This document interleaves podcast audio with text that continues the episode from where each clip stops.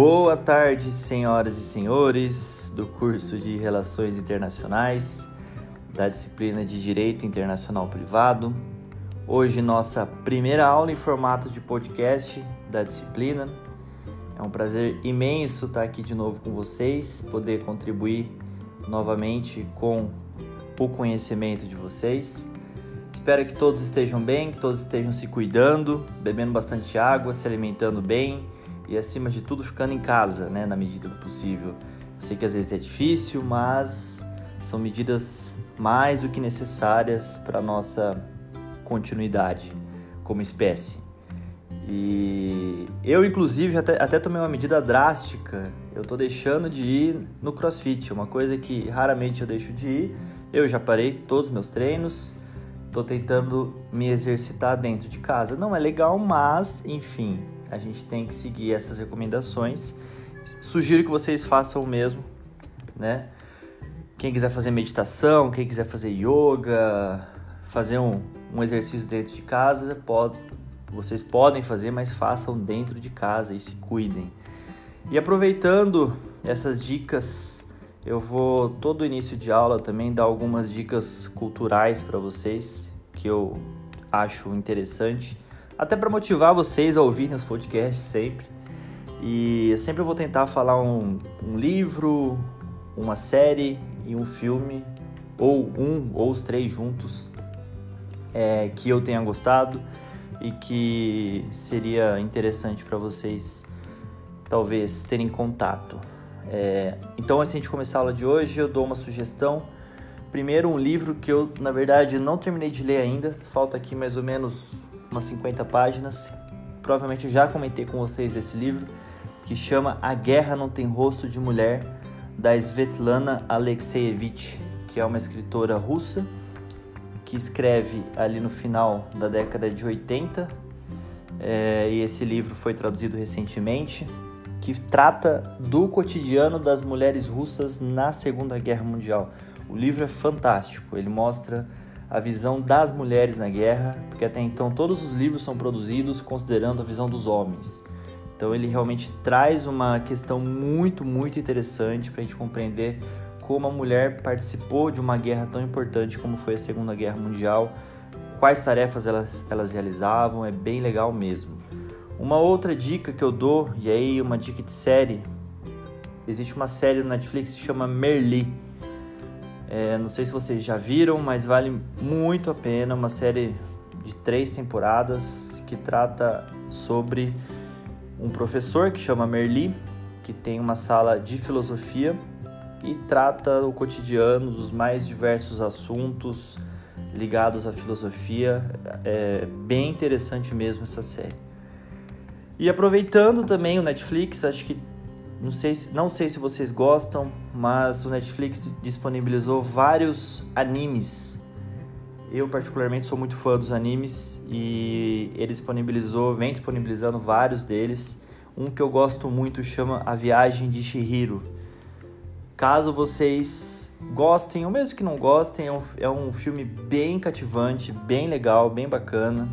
Sobre, enfim, não vou contar porque eu não gosto de dar spoiler, mas trata de questões até ambientais, trata de questões de relacionamento, de crenças. Eu acho que vale muito a pena, talvez, assistir esses filmes nessa época, esse filme, essa série, ler esse livro nessa época de quarentena. Bom, fechadas as dicas culturais, vamos então dar início à nossa aula de Direito Internacional Privado. Bom, vamos lá então. Lembrando que hoje seria a nossa última aula presencial antes da prova. A nossa prova não vai ocorrer semana que vem. Então, hoje nós fechamos a matéria sem nenhum atraso, tudo dentro do prazo e semana que vem começamos uma nova disciplina, uma nova matéria do curso de Direito Internacional Privado. Então, relembrando um pouquinho da aula passada, nós falamos dos preceitos de Direito Internacional Privado, que seriam cinco preceitos. A gente falou sobre ordem pública, sobre fraude à lei e sobre reenvio. E deixamos para a aula de hoje, para finalizar, a questão prévia e os direitos adquiridos.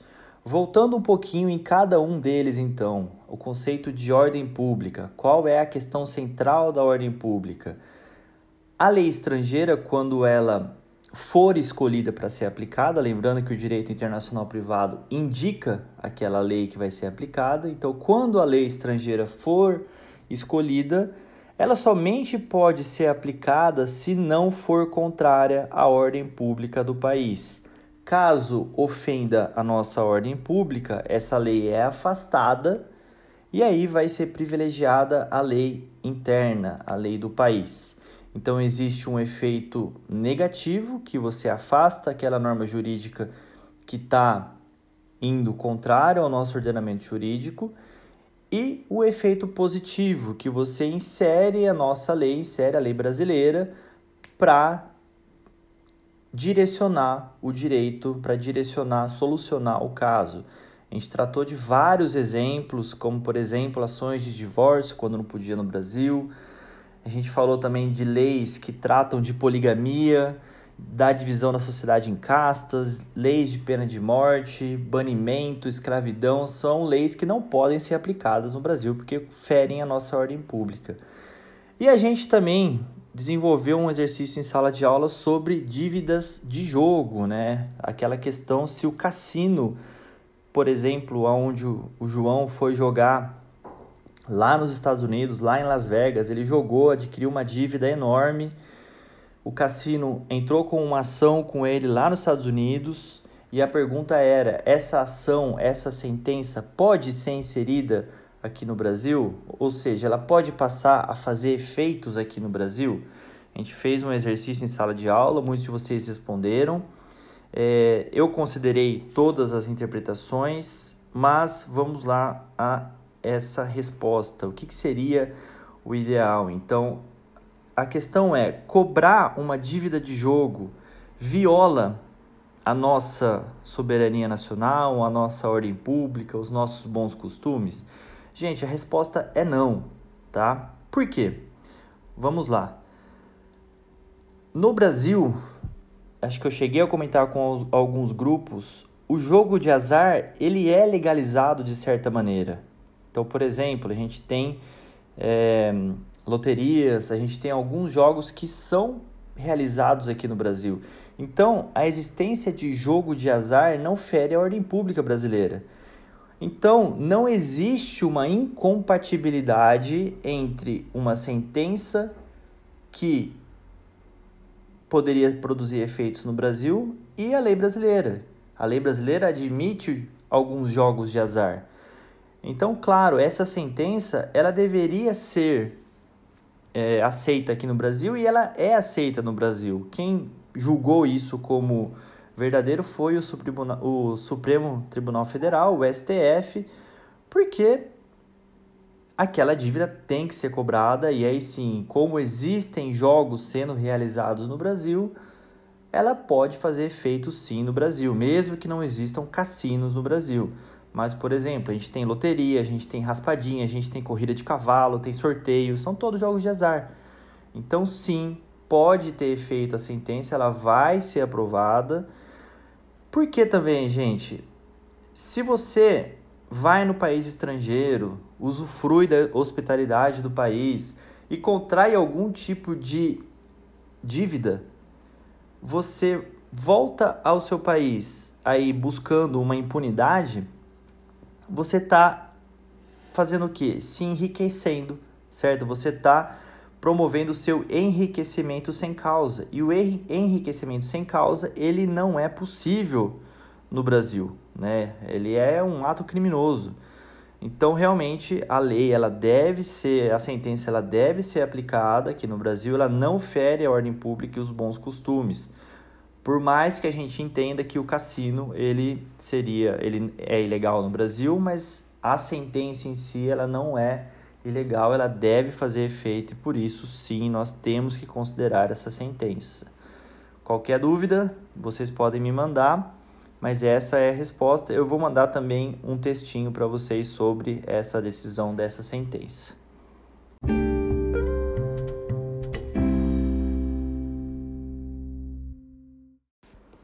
Nós falamos também do conceito de fraude à lei.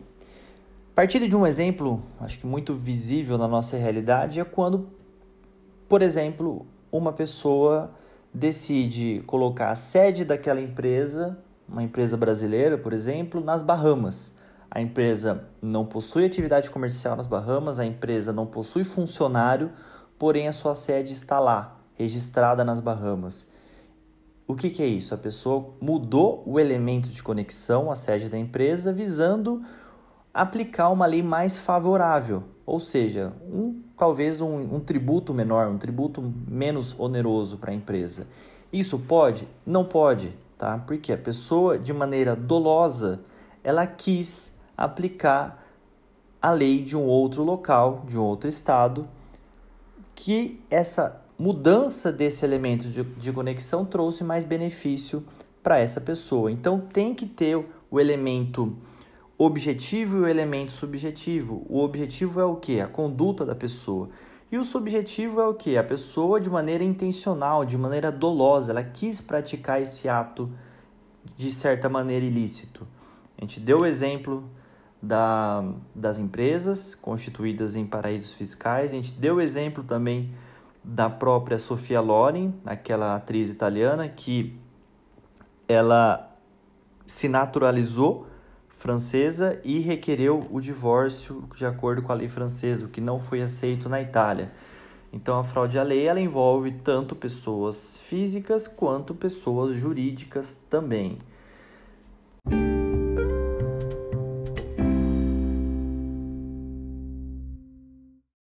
E aí chegamos na questão do reenvio, que talvez muitos não tenham compreendido tão bem. Eu sugiro que vocês Leiam os textos, porque o reenvio realmente não é muito fácil de entender. Qual é a questão envolvida, a questão central do envio? Primeiro, a gente tem que ter aquela compreensão do que é direito material e do que é o direito internacional privado de cada país. O direito material é aquele conjunto de normas que vão disciplinar relações jurídicas. Então, existe o direito civil, é um direito material, direito penal, direito administrativo e o direito comercial. Então, são várias leis pequenas que vão totalizar o nosso direito. E o que é o direito internacional privado, então? É como se fosse o conjunto dessas leis. O direito internacional privado ele é mais abrangente. Então a gente tem que ter isso em mente, porque a lei brasileira vai falar o quê? Que nós, que quando for aplicada a lei estrangeira, é necessário considerar somente leis materiais. Então, qual é a ideia? O direito internacional privado brasileiro indica a lei material a ser utilizada. Qual é a lei material a ser utilizada? A lei brasileira ou a lei estrangeira. Perfeito, não tem nenhum erro aí. Qual o problema que surge? Quando, por exemplo, existe a questão do retorno, que é permitida no nosso, no nosso ordenamento jurídico. Por exemplo, o direito internacional privado do país do Brasil indica o direito material da Itália como sendo aplicável, correto? Aí o que acontece? O direito internacional privado da Itália vai falar: olha, na verdade vai ter que ser utilizada a lei material do Brasil como aplicável. Existiu reenvio? Não, existiu uma devolução para o ordenamento jurídico brasileiro, que aí sim vai ser aplicada a lei brasileira. Então, por exemplo, os brasileiros domiciliados na Itália a lei brasileira fala que é necessário aplicar a lei do domicílio. A lei italiana fala que é necessário aplicar a nacionalidade, que seria daí a lei brasileira. Qual lei vai ser utilizada? Vai ser utilizada a lei brasileira, correto? Então, quando existir devolução, ou seja, quando o ordenamento jurídico italiano devolve para o nosso ordenamento jurídico, para a nossa lei material, aplica-se a lei brasileira. O problema surge, e aí são as hipóteses de reenvio que não são aceitas no Brasil, quando, em primeiro lugar, o nosso direito internacional privado designa o direito do país B, por exemplo, da Itália, como aplicável. E aí o que, que o direito da Itália vai falar? Volta para o direito internacional privado do Brasil geral e é o direito internacional privado do Brasil geral que vai resolver o que vai ser aplicado. E o que, que aconteceria nesse caso? O direito internacional privado do Brasil geral iria indicar novamente a lei italiana. Isso não pode, tá? Então, o que, que vai acontecer nesse caso? Vai aplicar a lei brasileira, sempre. Porque um sistema indicou o outro sistema que voltou para o outro sistema. Isso não pode. Perfeito? E aí, o outro caso, o caso mais emblemático do reenvio é quando você, o Brasil, indica o direito da Itália, por exemplo, como aplicável, o direito internacional da Itália indica um outro país como aplicável. Isso não pode de jeito nenhum. Aí o reenvio de segundo grau não é aceito em hipótese alguma. Então, gente, qual é a ideia central do reenvio? Como eu disse para vocês na aula, talvez não fique tão claro na teoria, mas na parte prática é muito fácil. O juiz ele tem que observar que quando necessário ele vai aplicar a lei brasileira. Então, quando houver algum tipo de retorno para o sistema jurídico brasileiro, aplica a lei brasileira. O retorno ele é permitido. O que não é permitido é você ficar reenviando para outros ordenamentos jurídicos. Aí isso não é permitido, o direito brasileiro não permite por isso que nós não vamos em nenhum momento aceitar a hipótese de reenvio. Espero que tenha ficado claro. Caso não tenha ficado claro, leiam também os textos e me perguntem a qualquer momento. Talvez fique um pouco mais fácil entender a questão do, do reenvio. Aqui no próprio livro do Rechsteiner ele traz um exemplo, que foi um caso ocorrido na Justiça da França. Então, existia o inglês que era domiciliado nos Estados Unidos, que celebrou um contrato na Bélgica. O que, que o juiz francês fez? Ele falou: bom, a lei da França diz que deve ser utilizada a lei inglesa, porque o direito francês ele pauta-se pela nacionalidade da pessoa. Mas a lei inglesa, o que, que ela fez? Ela remeteu essa questão ao direito norte-americano, que fala que deve prevalecer o domicílio da pessoa. E aí o direito norte-americano, o que, que ele fez? Encaminhou ao direito belga, porque a questão de celebrar contrato diz respeito no direito belga ao lugar da celebração do ato. Por isso deveria ser o direito belga aquele que seria utilizado. Só que aí o direito belga, o que, que fez? Reenviou ao direito inglês, porque o direito belga diz que é a lei do nacional que deve ser utilizada. Ou seja, existiu um reenvio de diversos graus e isso, de acordo com a lei brasileira, não deve de jeito nenhum ser permitido.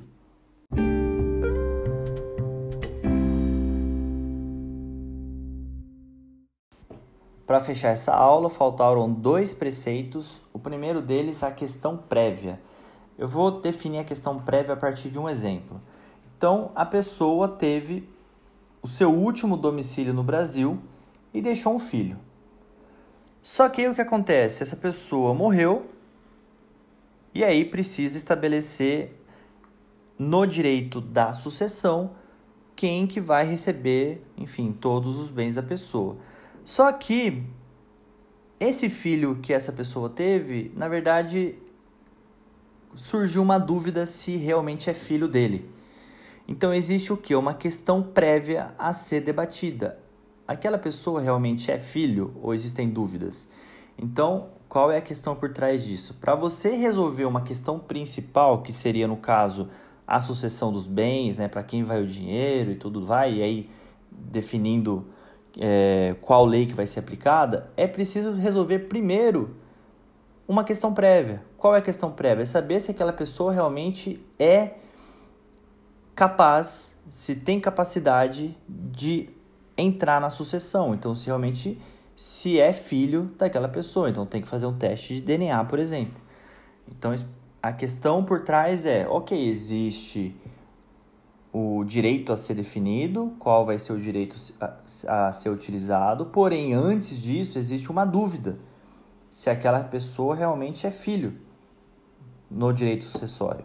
Então é preciso primeiro estabelecer se aquela pessoa é filho. Estabelecido essa questão prévia, faz então a questão principal, a questão da sucessão, indicando qual vai ser a lei aplicável ao caso.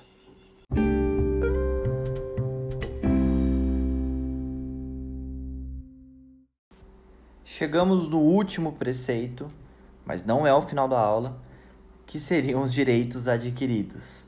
Qual é o conceito de direitos adquiridos? Então, você casou no Brasil, está indo ao exterior. Quando você chega no exterior, você continua casado, obviamente. Então, esse direito que você contraiu, né, o casamento, ele está incorporado ao seu patrimônio e ele deve ser protegido no exterior. Então, o fato de você pegar um avião não muda a sua concepção de casado. Então, qual a finalidade dos direitos adquiridos? É proteger e reconhecer os direitos que você adquiriu na ordem interna para quando você for para o exterior. É uma garantia de segurança jurídica.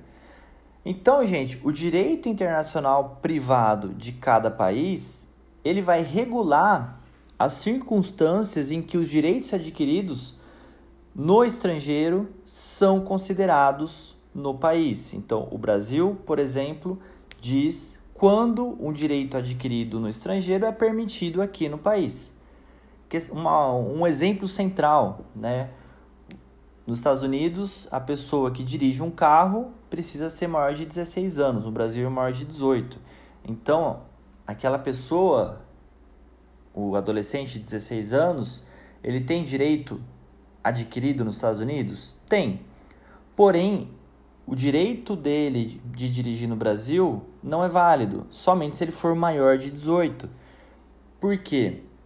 Precisa ser observada a ordem pública também.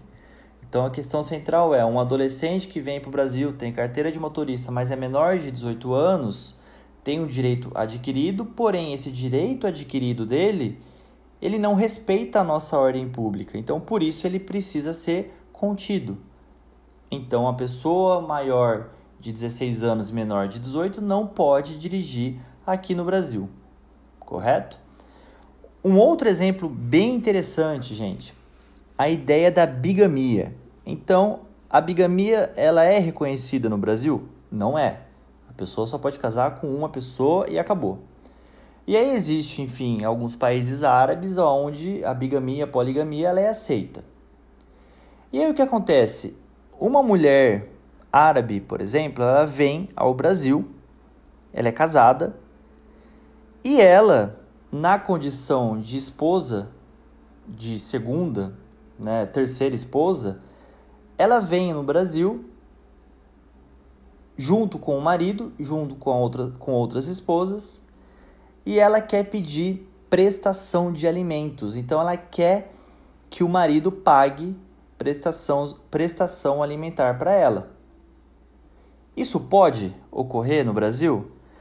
Afinal de contas, ela não é, ela adquiriu um direito, né? Ela casou, ela foi a segunda ou terceira mulher, casou, mas esse direito que ela adquiriu, ele vai contra a ordem pública. No Brasil não pode ter casamento com duas pessoas. Porém, ela quer se separar, ela vai querer uma prestação de alimentos. Como reconhecer isso para ela? O direito pode reconhecer esse direito dela? O direito brasileiro pode reconhecer esse direito dela? Nesse caso, o STF entendeu que sim, porque apesar do direito brasileiro não reconhecer a bigamia, ele reconhece a dignidade da pessoa humana. É aquela velha questão entre o que deve prevalecer, às vezes, a lei ou a dignidade da pessoa. Então, por mais que o direito brasileiro não reconheça a bigamia, em casos onde a pessoa necessita de prestação alimentar, de pagamento de, de, de alimentos para sobreviver, por exemplo, o direito reconhece aquela separação, aquele casamento, e aí sim vai fazer, vai é, o, o, a pessoa, o homem é obrigado a pagar, mesmo que o direito brasileiro não reconheça a bigamia no território brasileiro. Aí sim fechamos os preceitos básicos de direito internacional privado. Essa matéria ela não é muito fácil, tá? Todos esses conceitos são muito teóricos, mas eles têm muita aplicabilidade. Então, novamente, surgindo dúvidas, leiam os textos e me perguntem, porque apesar da definição ser um pouco confusa, quando a gente observa casos, fica um pouco mais fácil.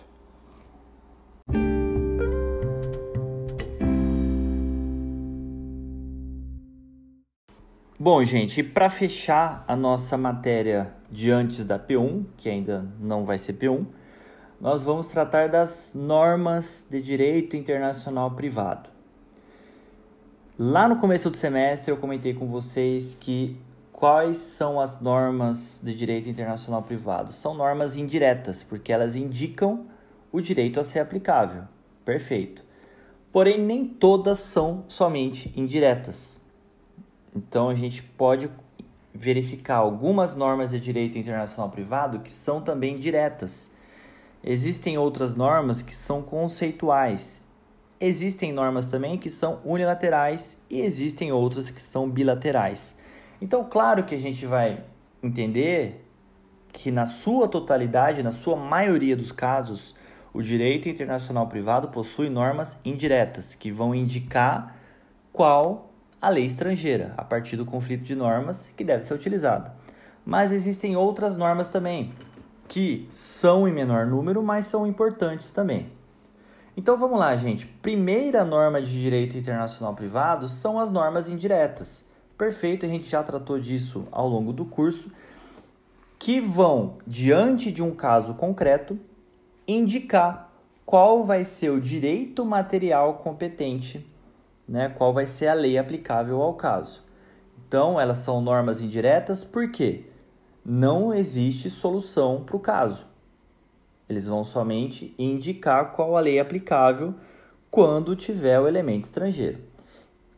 No direito brasileiro, aonde nós cons conseguimos enxergar essa norma indireta? Então, se a gente entrar lá na lei de introdução às normas do direito brasileiro, aliás, peguem agora esse material para vocês irem acompanhando, lá no seu artigo 7 vai dizer o que? A lei do país em que domiciliada a pessoa determina as regras sobre o começo e o fim da personalidade, o nome, a capacidade e os direitos de família. Ou seja, o direito internacional privado brasileiro indica que, em regras sobre personalidade, nome, capacidade e direito de família, a lei que vai ser utilizada é a lei do domicílio da pessoa.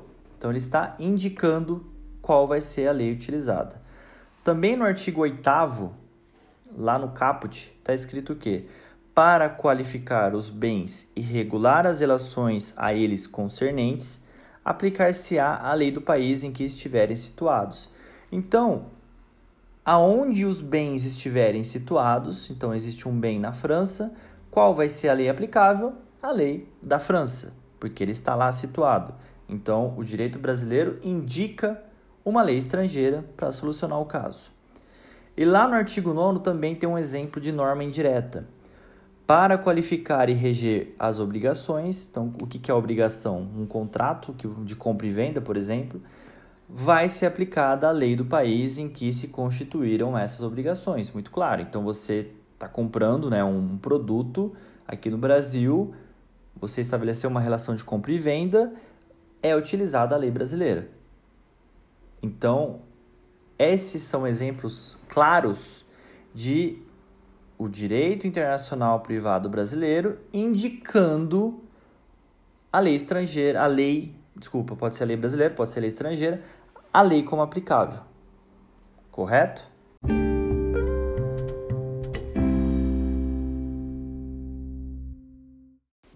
Porém, além de normas indiretas, existem normas de direito internacional privado que são diretas. Claro que é a minoria das minorias dos casos, que são normas que vão diretamente disciplinar aquela questão controvertida. Eles vão diretamente falar o que pode ser feito e o que não pode ser feito.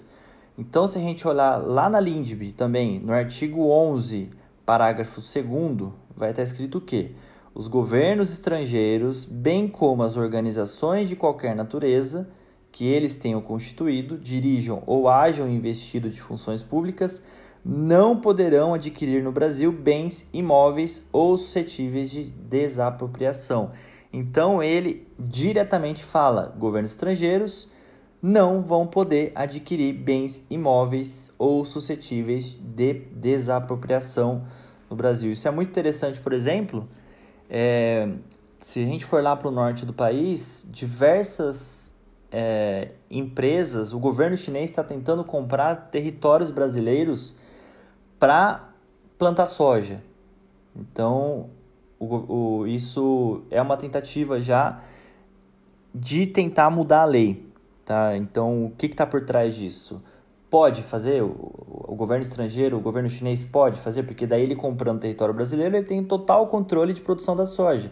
Ele vai plantar a soja, vai estabelecer todo o maquinário, vai levar para o porto, com, com tudo com material chinês. Isso pode no Brasil? Ainda não, a lei não mudou ainda. Porque o artigo 11 fala que não pode fazer isso.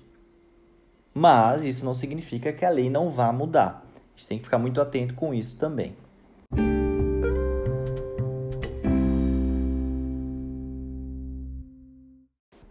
Depois de ter falado das normas indiretas, das diretas, existem também as normas qualificadoras ou normas conceituais. Qual é a ideia de normas qualificadoras ou conceituais? É justamente o que o nome diz: você conceituar algo de direito internacional privado. Então, por exemplo, lá na Convenção Interamericana sobre Domicílio, a Convenção Interamericana da Organização dos Estados Americanos, no artigo 2 vai conceituar o que é domicílio.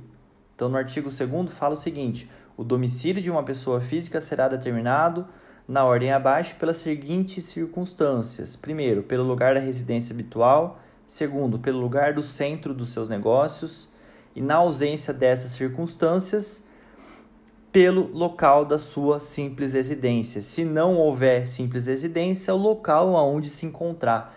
O que é isso? É um tratado internacional definindo o que é domicílio, qualificando o que é domicílio. Então, sim, as normas de direito internacional privado também podem ser definidoras, podem ser conceituais, podem ser qualificadoras. É uma outra norma diferente de normas indiretas.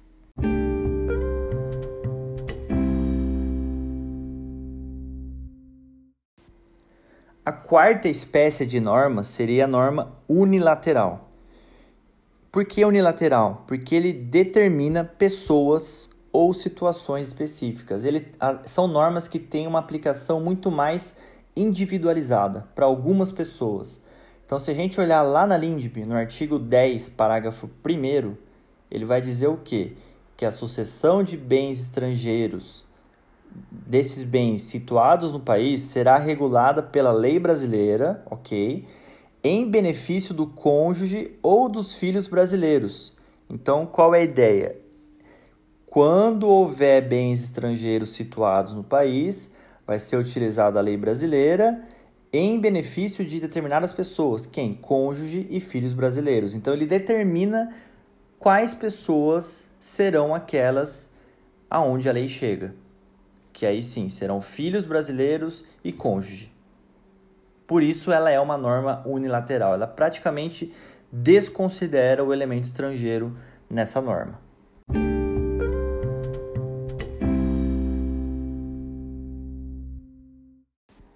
E aí, o último aspecto, a última norma que eu quero chegar na aula de hoje, para fechar essa matéria do primeiro bimestre, seriam as normas bilaterais. Gente, aqui é muito, muito importante mesmo, porque daí a gente já dá, já faz a ligação com a próxima matéria.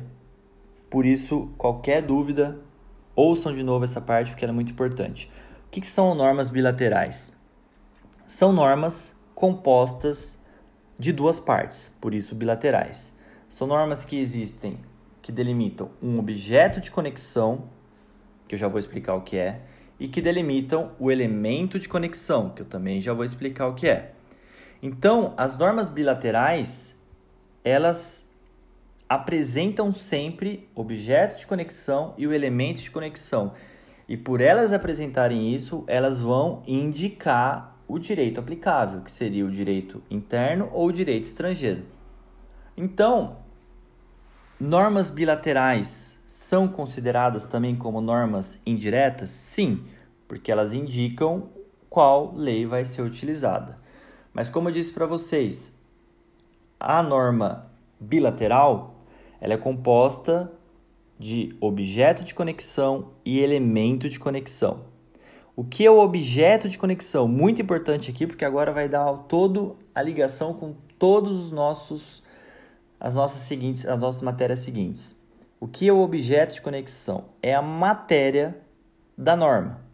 Ou seja, fatos ou os fatores sociais da norma. Então, a gente observa dentro da norma se ela é de direito de família, se é de direito de sucessão, se é de direito da obrigação, se é relacionado a casamento, se é relacionado a contrato. Ou seja, o objeto de conexão é a matéria, o fato que está ocorrendo.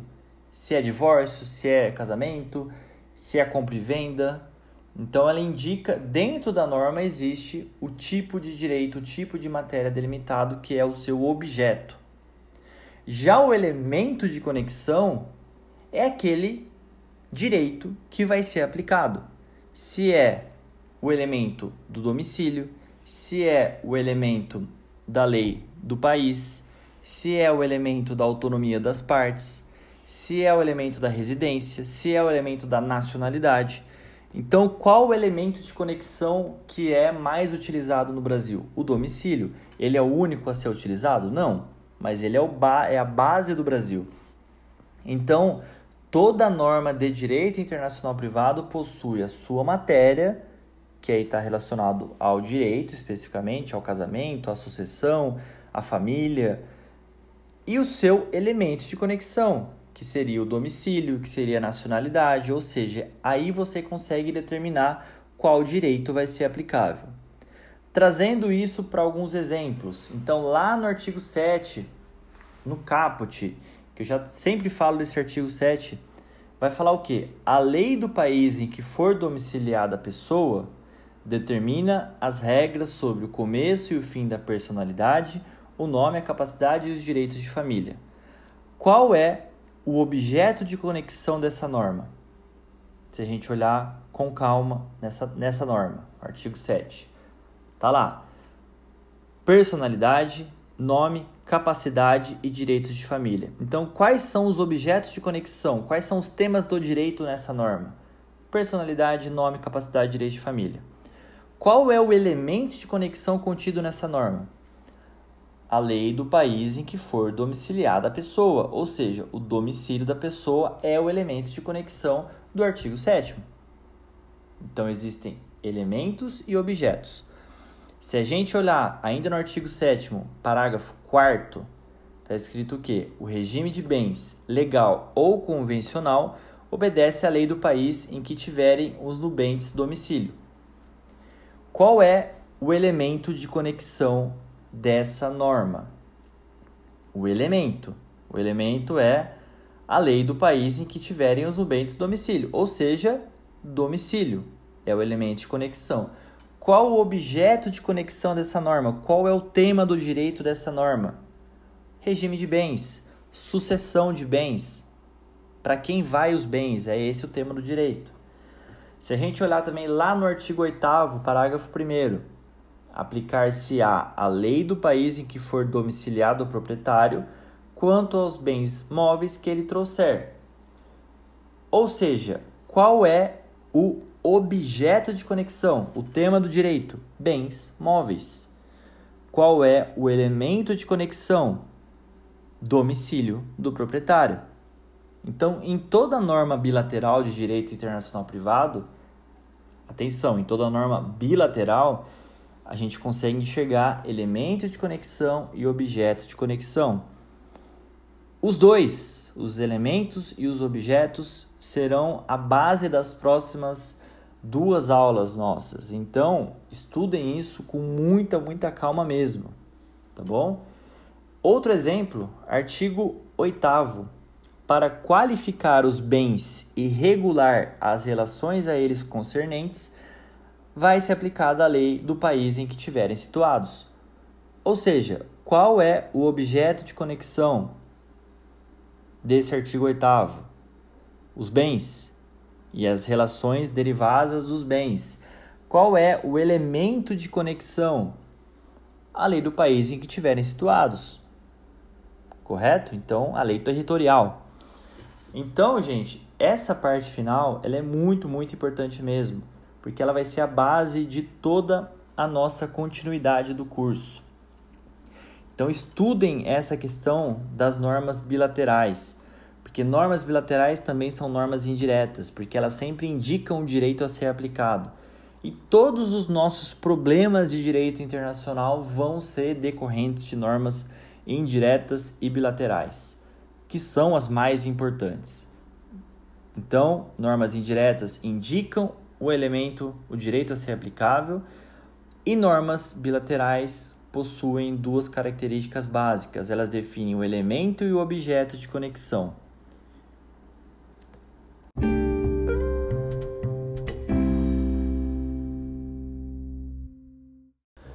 Bom, galera, finalizamos então a nossa última aula aqui do primeiro bimestre.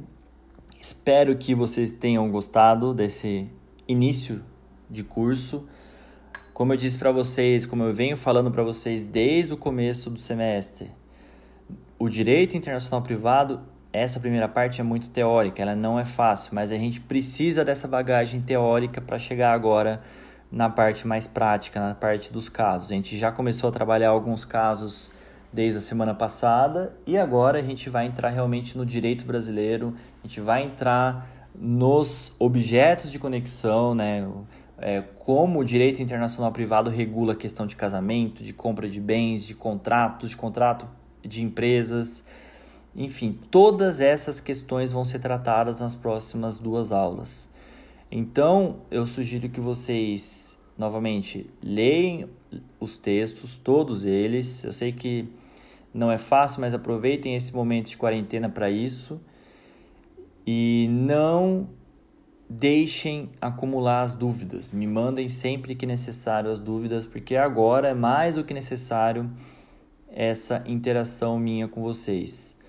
Eu sei que tem bastante gente lendo, eu espero que vocês continuem lendo mesmo e não deixem de comentar, não deixem de fazer sugestões e sempre me procurem para tirar eventuais dúvidas.